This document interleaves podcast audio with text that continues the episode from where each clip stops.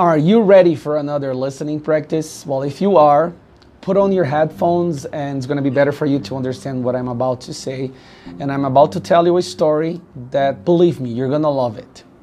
I read this story when I was about, I don't know, maybe 16 years old, and it's one of those stories that stuck with you, you know, get stuck with you. So here we go.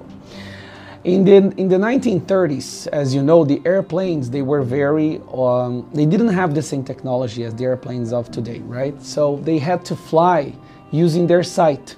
They couldn't, they couldn't trust on GPS. There wasn't a GPS or computer, onboard computer or anything like that.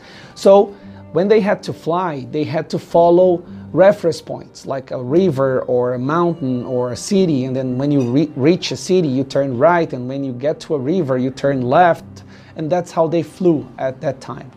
So there was this guy. He worked for a postal agency in Italy. Forgot the name of the agency. Uh, he was a friend of the same guy who wrote uh, Little Prince, O Pequeno Príncipe. Eh? Anton, Antonois, I forgot the name of the guy, Exupier, uh, whatever. But anyway, so this guy was a pilot and his job was to fly mail from one city to the other. So there he was flying. Uh, it was a very cold day and uh, he had to go to the city. But then there was a storm, and he got lost in the storm because uh, he, he, he lost his sight. He couldn't see anymore because of the clouds. And what happened is that he got lost until he crashed into the into a mountain. Uh, the, actually, he crashed into the uh, the the Alps. So what happened? The airplane crashed was completely destroyed and he got really hurt. He broke his leg and the bone was sticking outside. He was bleeding. He woke up about 30 minutes later in the cockpit and the airplane was was almost in fire, in flames. So he got out of the cockpit, cockpit to survive, fell on the snow, crawled his way like to get away from the airplane and then he, bah, he, he, he sat down, he looked around and he said, "Oh my god, he was at the top of the mountain. There was no road, there was anything for him to walk down. His leg was broken, was totally destroyed. He looked down and he said, "Oh my god, I can't I can't walk down. I can't get down from here. I'm stuck up here. There is no chance of rescuing. I'm going to die." That's when he realized, "I am going to die." So what he did, he said, "All right. Okay, that's my fate. I'm going to die." So he lay down on the snow and he waited for his death. And he started thinking about everything he did in his life. He started thinking about his achievements, his accomplishments, his family most of all. He started thinking about his two kids. He had two kids.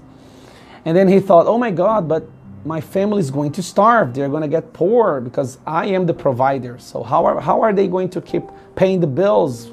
How are they going to get money? My wife can't work. But then he thought, okay, thank God I have life insurance. So that moment was a great relief for him because he thought, all right, if I die, at least they're going to get a lot of money and they'll be able to survive for a while.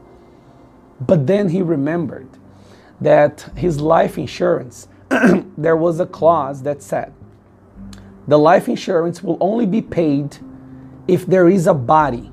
So wait, that moment he set up he stood up, not stood up, he sat again and he thought, oh my God, if I die up here, no one will never find my body. My family will starve. I have to do something about it. So what he did is, okay, if I'm going to die, okay, I'm going to die, no problem about that. But I have to die in a place that my body can be found someday so my family can collect the life insurance, collect the money. But remember, he was totally destroyed. He was broken. His leg was broken with his uh, bones sticking out. He tried to move a little bit, but the pain was just excruciating. The pain was too much. So he said, okay, it's like five miles walking down this mountain, right? I can't think about the five miles. I'm going to look at that bush. So he, lo- he looked, and there was this little bush about uh, 10 feet away and he said, I'm going to crawl my way to that bush. And then he, he, that, he couldn't stand, he couldn't walk. So he started crawling. Look at the sound. he walked 10 feet to the bush. He almost fainted. The pain was just unbelievable.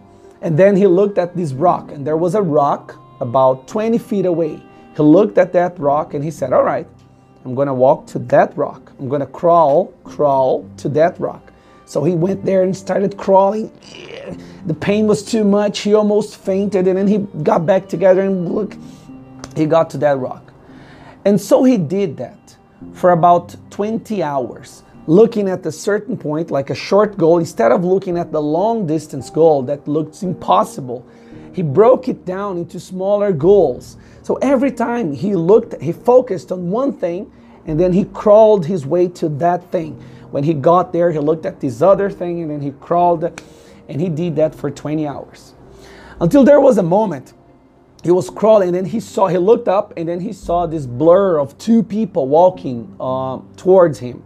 They were walking towards him and then he thought to himself okay now i can die because my body will be found. Because that moment he saw two people walking on his uh, towards him. He said okay now i can die. My body will be found now so he faded away he just let go he just he woke up two days later in the hospital his family was around his bed, his wife, his son, and his daughter looking at him with tears rolling down their faces. And then he couldn't understand what happened. He looked at them and he said, Oh my God, what, what's happening? What am I doing here? Did I die?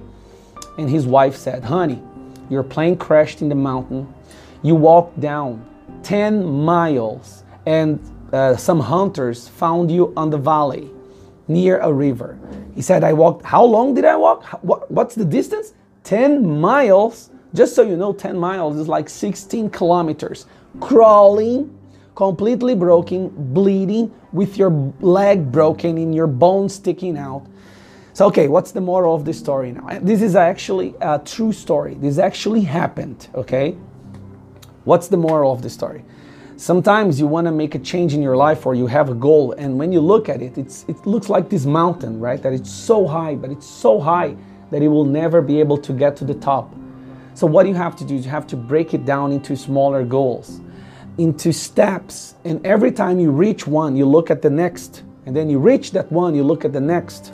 That way, you won't feel demotivated. But also, something else that stuck, why this story stuck with me, it's the power of love between a father and their family and his family. Because of the love he had for his wife and his kids and he was so worried about their survival and their quality of life that he crawled for 10 miles down a mountain in snow in the, in, in the winter, in the cold, freezing cold. So that story stuck with me and uh, I'll never forget it. So I decided to share this story with you. I hope you guys enjoyed it. If you enjoyed it, don't forget to like and comment. And that's it, guys. Remember, sometimes when you look at the problems you need to solve, they look impossible, right? But if you break it down and if you have a motivation, motivational force that drives you, nothing can stop you. All right? A big kiss to your heart, and I'll see you next time. Bye bye.